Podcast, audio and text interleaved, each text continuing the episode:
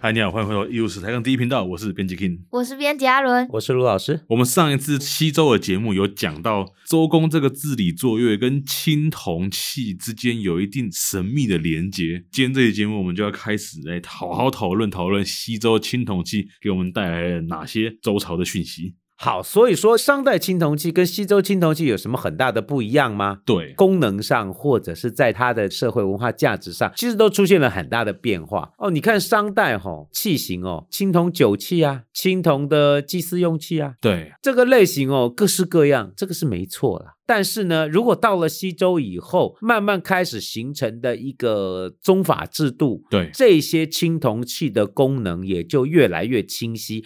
它不单纯是一个祭祀用的珍贵的家国重器，它也反映了社会的阶级在封建制度底下的地位，跟你有多少青铜器就有很大的差别了。哦被赋予了象征吗？对，位阶越高的贵族，你拥有的青铜器的数量就越多。哦，是从数量来判断的，所以这个东西哦，那我们叫列鼎制度。哦，我们说列鼎制度哦，就是对说每一个贵族哦，你在什么阶级，你拥有的青铜器哦，就是有嗯数量的差异哦。就是说你不可以自己乱增加你所拥有的青铜器的数量。有钱还不能多买啊、有钱不能多买的。你说在商代的时候，大部分的青铜器当然也是都贵族所有，嗯，只是说他拥有的社会阶级的差异哦，我们看不清那么清楚的面貌。西周慢慢形成的就差很多了。他那个列鼎制度哦，如果从国君开始算，就是从对周天子开始算，从上到下这样分下来，是有一定的数量的差异，就是基数哦。比如嗯说天子就是九鼎，哦诸侯或太子这个是就七鼎，那大夫呢五鼎哦，哦，士呢三鼎或一鼎，那在下面呢，在下就面庶民了嘛，啊，庶民就不可以拿上次这讲个，过剩下是庶民你你根本就不许这不可以有这种东西对，哦，所以说它这个阶级是很清晰的，然后基数哦是鼎，就祭祀嗯的鼎。如果是另外一种簋，就是装肉的这个祭祀用的青铜簋，对，就是偶数，比如说八件、六件、嗯，然后四件、两件。所以说哦，每一个贵族可以拥有的鼎和簋是一定的数量啊、嗯嗯不可以僭越的。那既然都说有个贵族有这些鼎，所以我们可以从鼎来知道是哪一个贵族所有吗？哦，它上面会有铭文，你也会知所道。以上面会哦写呃，上面也会写它是谁的东西。这些青铜器就开始不单纯只是祭祀的工具，它对也是身份的象征，是西周开始建立资源分配系统里面很重要的象征物。在这个前提底下，我们就看到从商到西周又有了一个巨大的变化，嗯在整个宗法制度、封建制度底下，资源分配和社会阶级是不能够有逾越的，就是说，它那个整个系统性的架构是非常完整的。资源分配代表了在社会上的不同阶级的人应该有的所掌握的资源是一定的哦。这是不是就是所谓他那时候制定的周礼啊？嗯哼，周礼是不是就是主要是做这个阶级制度还有这些内容的规划？所以那应该是这样讲，就是嗯说周公治理作乐，对，干嘛治理作乐？对，其实就是把这些制度给规范化的一个过程。商人太乱了，我们要对有规矩来。商人那没有搞出一个清楚的游戏规则，嗯，西周就开始试图去约定出一个大家能够理解的游戏规则来去掌握这些资源。所以有别于这个商朝，他们青铜器的使用主要是拿来作为这个呃饮食用具，呃，应该餐饮是用主要是哦其实是拿来作为宗教祭祀用。哦祭祀用具。对，在祭祀的过程中，当然你的食器啊、酒器啊就会有一定的差异，但是那个祭祀的位阶或者是整个规范并没有那么清晰。嗯啊，周人就定得很清楚，而且周人哦，那个这还是有国家机器宣传的那个概念的，像他们整个祭祀系统里面，这些青铜器的酒器都慢慢减少。啊，哦是哦，各不喝商酒人了，的那个对于周人来讲，他的政治宣传都是商人呃嗯饮酒啊，或者是整个政治体制上的系统性的混乱，他的政治宣传其实都是非常谴责这个的。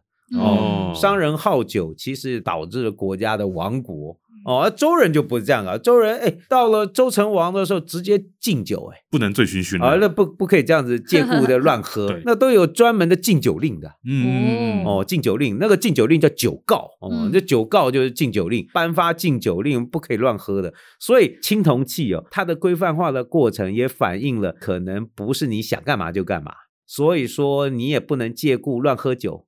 那个禁酒禁的那个是明确规范的、嗯，在那个当时的文献上讲，这都谁给他搞的？就周公啊，哦周公不鸡但蛋自很己有本做事哎，不但治理作业，这些国家机器开始对于整个体制或整个消费的制度还做出了明确的规范。那他那怎么讲呢？他那个禁酒令四个要点，嗯第一个无以酒，这是第一个叫无以酒，嗯，第二个饮为祀，嗯第三个知群饮，嗯第四个禁沉眠。哦，听哦不懂什么呢意？思？那那第一个叫无以酒，这个不可以大碗喝酒哦啊，不可以那哦个一没事哎小有有小事杯没小事杯可以，大碗不要呃，。你就不可以这样毫无节制的去拿个仪是什么仪，就拿大盆子，嗯不可以这毛起来这毛起来喝。是对哦，哦，当时都讲啊，文武王告教小子有政有事，无以久。就是、啊、这个周文王的时代就已经告诉大家，你该做事的时候，该祭祀按照正规的来做，不可以酗酒，不可以嗯大碗的喝。是第二个叫饮为祀，嗯就是你只有祭祀的时候再喝一才可以点点，喝，对你不可能没事就自己喝。对，再来执群饮，谁要给我聚众喝酒，被抓到，哦抓到我就通通关起来。我就通通杀掉。哦哎，这么狠啊！哎，这很简单，他直接讲啊、 哦。那那个文献上怎么讲？他叫群饮，就你们这个聚对众喝酒，汝勿议，禁直居以归于周。被我抓到了，全部抓来警察局，与其杀，我都把你们都宰了。太好恐恐怖怖了吧哦！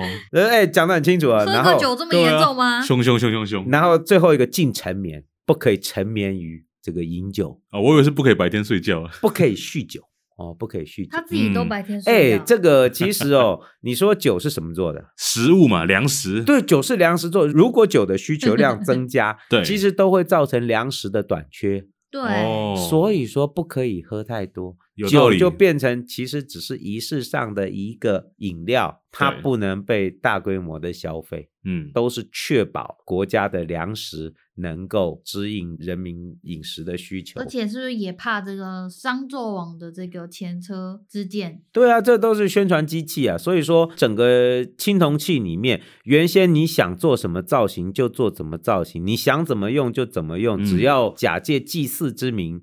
现在就不行了，哦对这样就不行了。这些你有多少的青铜器，其实跟你的社会阶级也有关系。你不可以逾越，你也不可嗯以去用它来做其他的不符合对规范的事情。其实这都可以看到，西周其实它在统治的方式上面开始有了一些调整和转变。可是老师啊，我们前面都有讲到鼎跟簋这两种青铜器啊，我们要跟听众介绍一下这两种青铜器造型上有什么差别。其实最重要的其实是对鼎，鼎呢它最原始的其实就是一种加热的容器，因为它有对三个足，我们都说嘛，三是足器是新石器时代晚期很重要的发明，它可以在下面加热食物。对，所以它也变成是一个餐饮文化很重要的象征，就是加热食物的一个重要工具。现在它被转化成一个祭祀的象征，所以鼎是非常重要的。嗯哦，那个鼎到最后都变成了国家政权的象征。对你去那个台北故宫博物院进去之前，都看到一个好大的鼎，有没对对有？对，如果你走那正门大楼梯上去的话，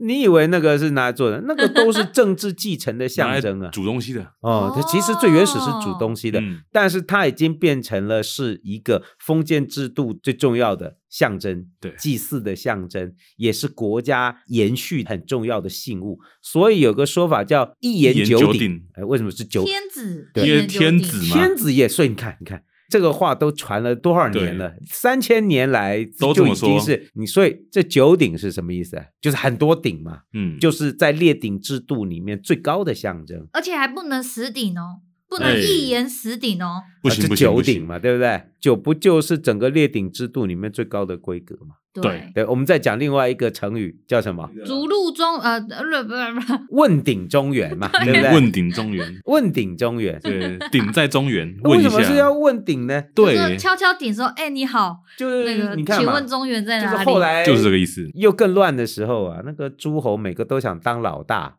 都想对要九鼎啊，都想要弄个九鼎，我也来风光一下。就是周楚王也想当老大，嗯，就问中原这个，哎，你们那个鼎那怎么弄的啊、我也弄九个来当一下老大哦。所以说，这都已经变成是一个很重要的一个社会地位还有政权的象征。嗯，那鬼的部分呢？鬼其实是祭祀的盛这个祭是品的装成的，应该是说浅盆吧。嗯，鬼是装米饭的，釜是装肉的，鼎是用来煮肉的。对这些原来都是石器，但是已经变成了是一个整个祭祀仪式的标准象征。到了西周时，不只是仪式的象征，它也是社会阶级的象征。你可以拿九个鼎，嗯，你可以拿八个簋，里面装多少祭祀的米饭，嗯就是你有的粮食，是。就是你的资源的象征。那我有问题耶，如果我今天煮了一个霸梅啊，那要装在哪里啊？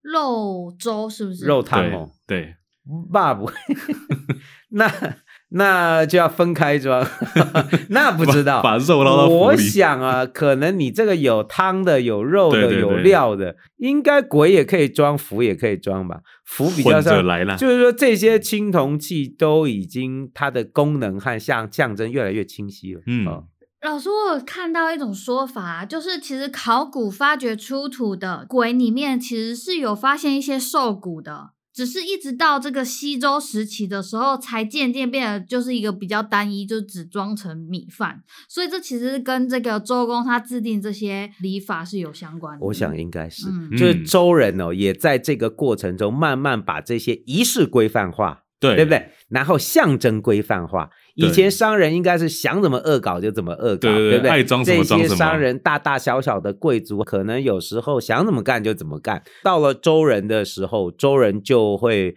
把每一件事情搞清楚，因为对他们来讲，他们是从边陲的国家变成了一个统治广大中华疆土的帝国，他一定有思考到这一些，如果不把这些制度搞好，一定会乱得很厉害。所以他把这些每一样东西都给细致化和规范化。哦，这个是可以周人想象比较一板一眼哦，周人看起来做事是比较规范的，很多事情做也要有记录，避免混乱。而且在山里里面啊，渐渐也有开始列鬼的制度，九鼎会配八鬼，对对对，这个就是我们七说鼎的配六鬼。列鼎制度。好，我们再讲一个有趣的事情。是，那我们分得清楚商人的青铜器跟周人的青铜器吗？哎，关键哦，都有顶，对不对？对呀哎都有鬼，那你说 周人规都有范了鬼，有鬼，都有对鬼对，都有鬼啊都有鬼周人已经规范成这个地步了，那这些东西有没有开始慢慢改变？对呀，有哎、是哦，所以你说商代青铜器跟西周青铜器分不分得出来？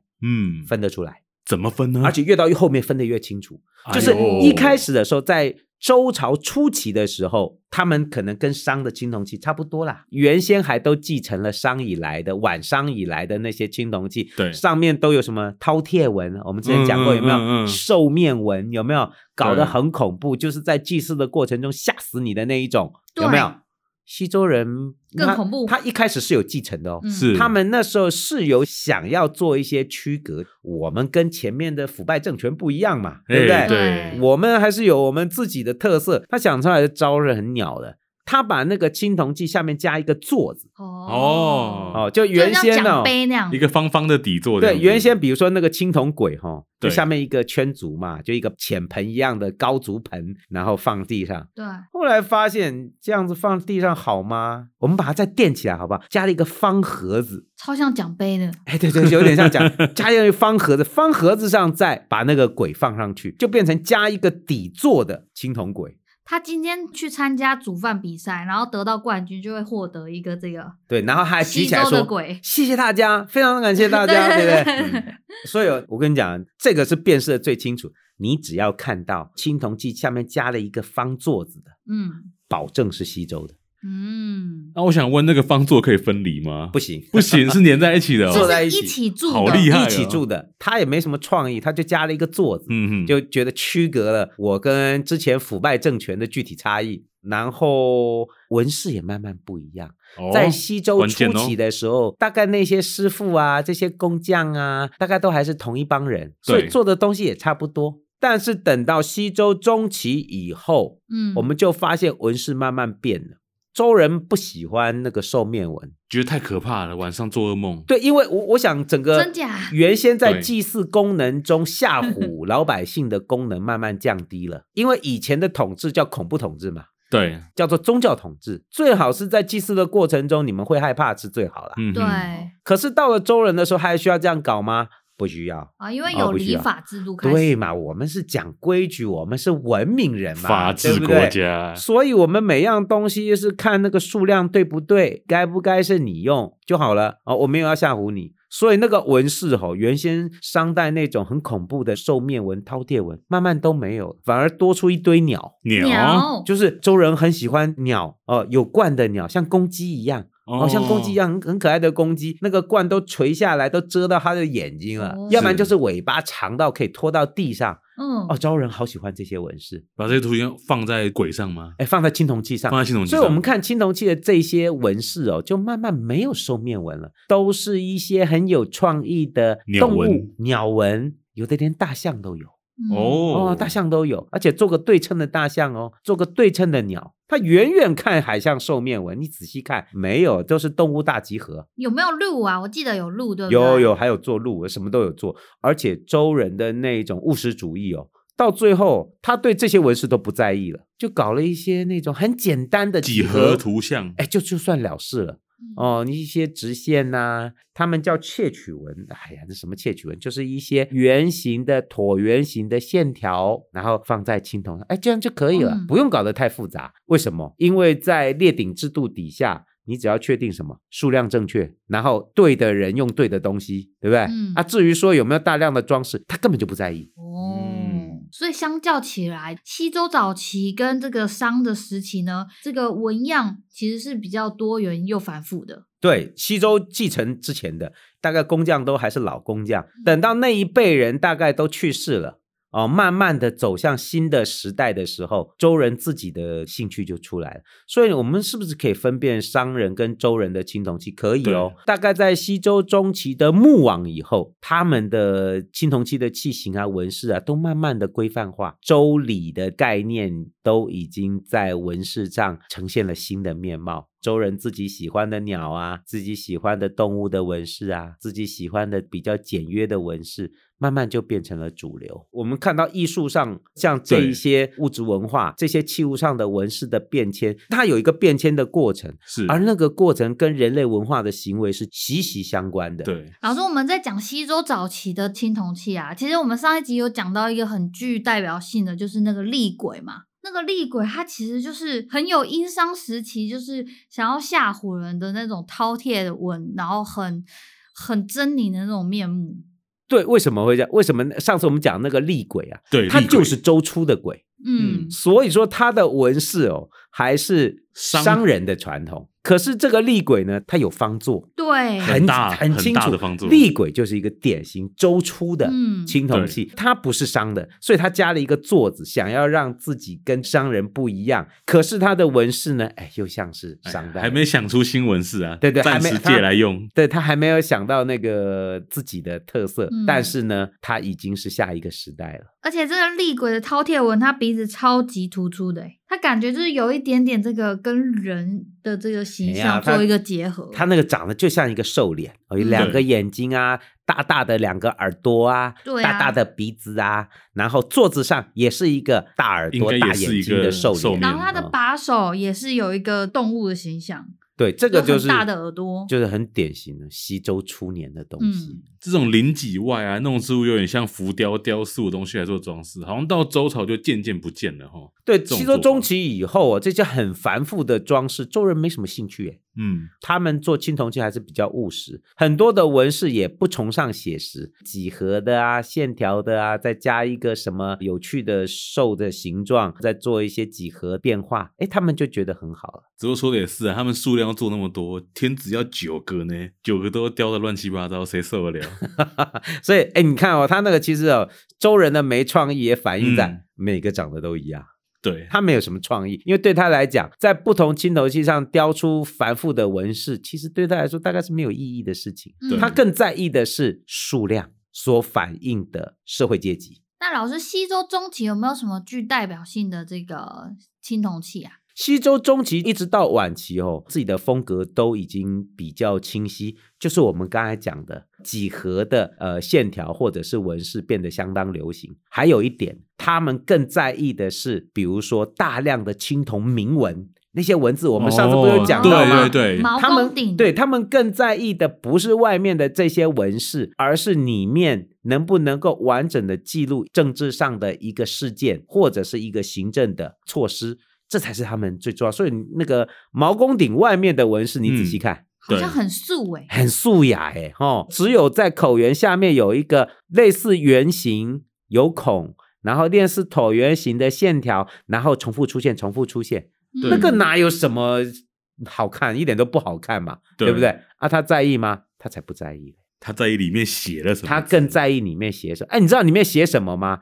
这个鼎哦，毛公鼎，是，毛公鼎什么时候发现？毛公鼎清末就发现了。哎呦，这么久了哇哦哦，毛公鼎是在清朝道光年间的时候，在陕西岐山，就是周人的老巢啊，对，就发现了这个鼎，然后一直被保存下来，到最后辗转到了今天台湾的台北故宫博物院。道光年间就发现了那个铭文啊，很早就被解读开来了。哦，那里面到底写了它里面什写么什么呢？其实写的就是国家政治上的统治的一些，比如说新主新朝气。这个鼎啊，是西周宣王时期所铸造，宣王元年铸造的鼎。哦，宣王什么时候？就是西周快灭亡的倒数第二 年，哦 就是文王、武王、成康、昭穆、共一、孝、仪、立、宣，对再来就幽王了。嗯是就倒数第二个，那时候国家到西周末期的时候，大概搞得也不是很好。对那西周宣王上位以后，新人新气象啊。嗯我这个新人上来了以后，我要有很多复兴国家的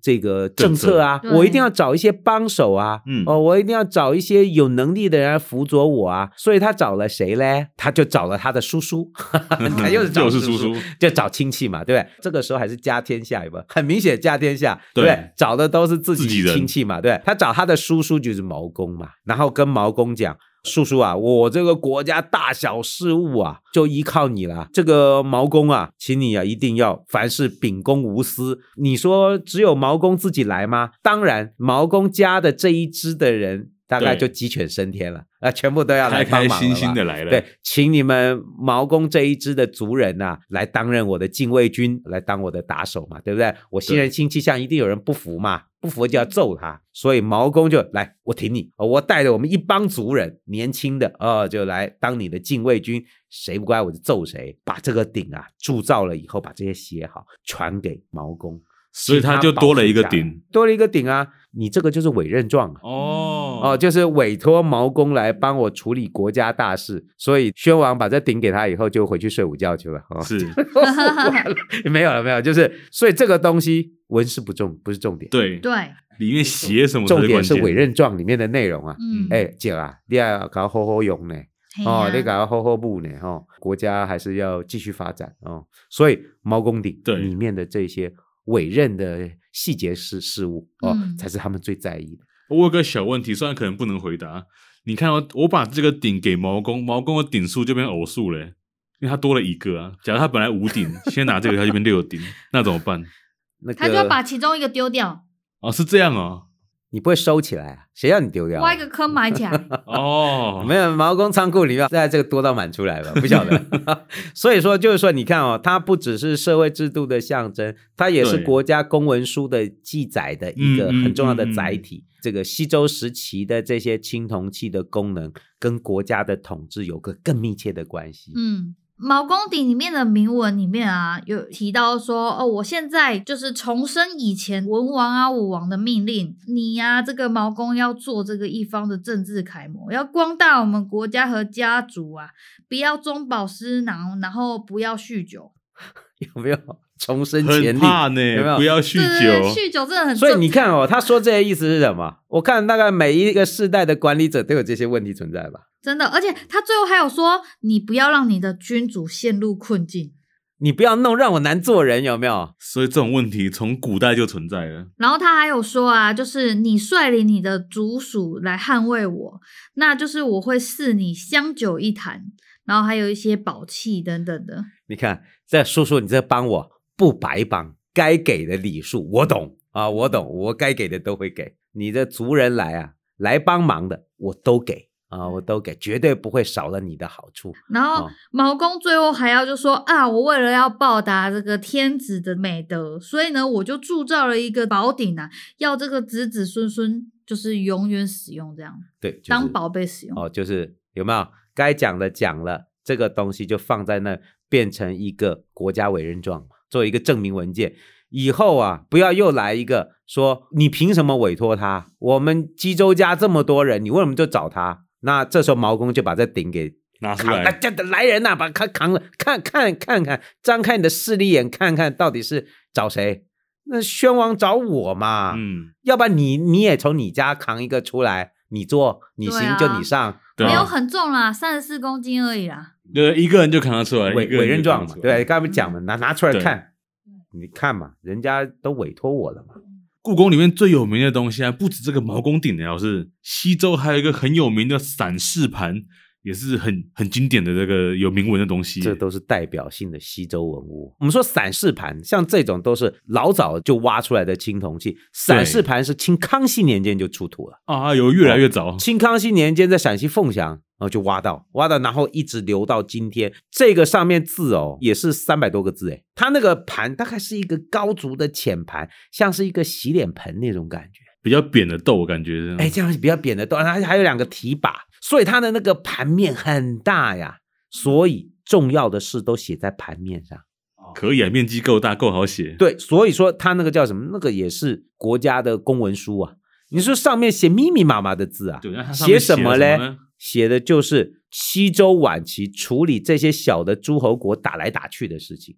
啊哦，处理争议啊，他这 个是西周倒数第三个王在位的时候，是西周厉王时候的嗯 都东西。是一些不怎么样哦的王，这些王，你看他的那个谥号啊，对，那都不是很好。有没有 对，又利又宣的。这呃这就讲到呢，中国古代啊，天子啊死了以后，我们还会给他一个谥号，概括他的一生的这个功过，所以会给他一个字。你说的那个文王、武王都是很很很漂棒亮的啊啊，又文又武你看又文又武文，那么惊天伟地曰文，克定祸乱曰武，这都很好的。那像什么最后这个什么厉王，这大家就不行了。对，哦，这周幽王，这大家很惨了，这个都幽王真的很这惨。这这这个这个谥号看起来都不是很好，所以这这是厉王时期的散氏盘，讲的就是有两个小国家，两个小嗯诸侯国，两个互殴哦，他们互相打来打去，一个叫散国，一个叫侧国，两个小国打打闹闹，打了以后就去周周天天子子主持那公边道去告状，就他打我，一边说他侵略我，哦，一边说他抢了我们的田。周天子，好了好了，不要吵了哦。